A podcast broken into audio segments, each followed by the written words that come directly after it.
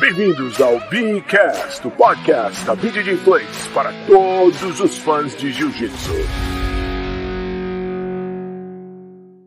Cara, primeiro eu acho que é importante pra caramba entrar a chave de calcanhar na condição que entrou, né? Apenas para faixas marrons e faixas pretas no adulto, que são os profissionais e os aspirantes bem na trave ali a profissionais competidores, é uma realidade.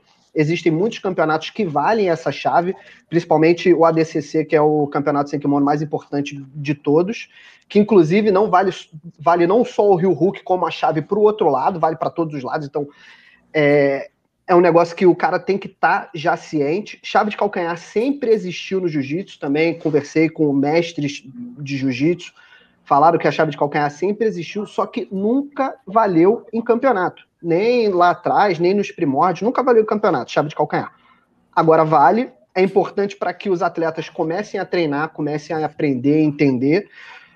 E basta ter cautela, né, amigo? Entrou na chave, bate, acabou, não corre risco quer, ah, vou tentar defender, vou tentar sair uma chave muito traumática, machuca o joelho, deixa o cara na, de molho muito tempo, então basta ter um entendimento do golpe. Mão de vaca é perigoso também. E aí, pegou a mão de vaca ali na cotovelo, puxou com tudo, o cara demorou a bater, acabou. Tem que bater na chave de calcanhar igual a, igual a mão de vaca, no susto. Pegou, bate, acabou, tá todo mundo livre.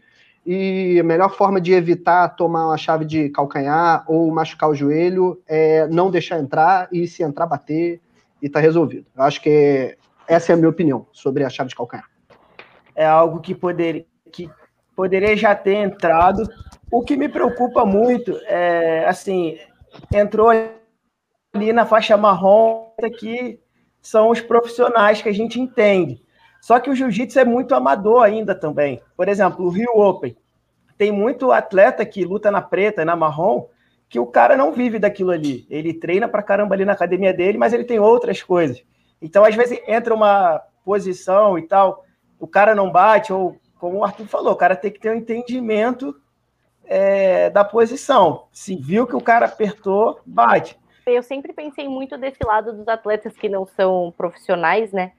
Mas, como eu já falei no outro tópico, o jiu-jitsu está caminhando por um lado profissional. E, por exemplo, assim, eu conversei uma vez, fiz uma entrevista com a, com a Natiele, que a gente estava falando sobre esse lance de treinar com kimono, treinar sem kimono, e uma coisa que ela me falou foi assim, tipo, não adianta você treinar faltando dois meses, por exemplo, para o ADCC, que é um evento que a maioria das pessoas é, que, que competem, né, que participam são do jiu-jitsu, não adianta você treinar e querer estar, tá, tipo, tinindo, entendeu? Então, eu acho que é uma coisa que, é, a, entrando na regra da, da IBJJF, é uma coisa que força as pessoas a treinarem isso na, na academia, né? Eu não vejo de uma forma negativa, por mais que você que você pense assim, nossa, não, amanhã eu tenho que trabalhar normalmente, tipo, sei lá, sou advogado, sou médico, enfim.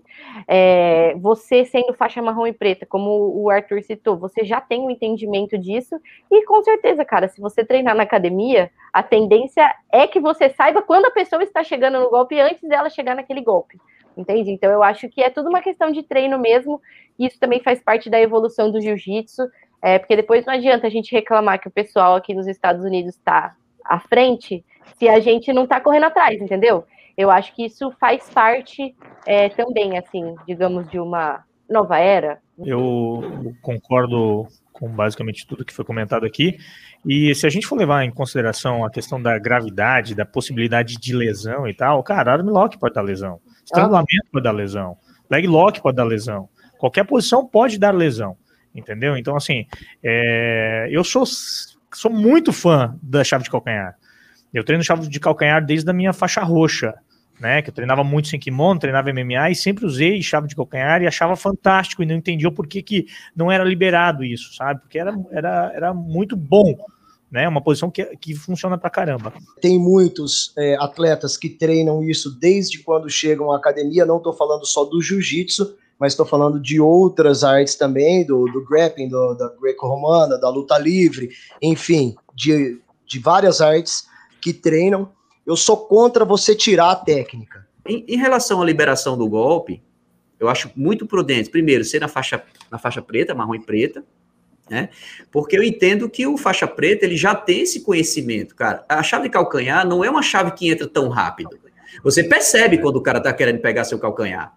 Então não vai ser uma coisa, poxa, entrou, eu não vi, me lesionei. Não foi, cara. Você, perce... você sabia que ia entrar a chave de calcanhar.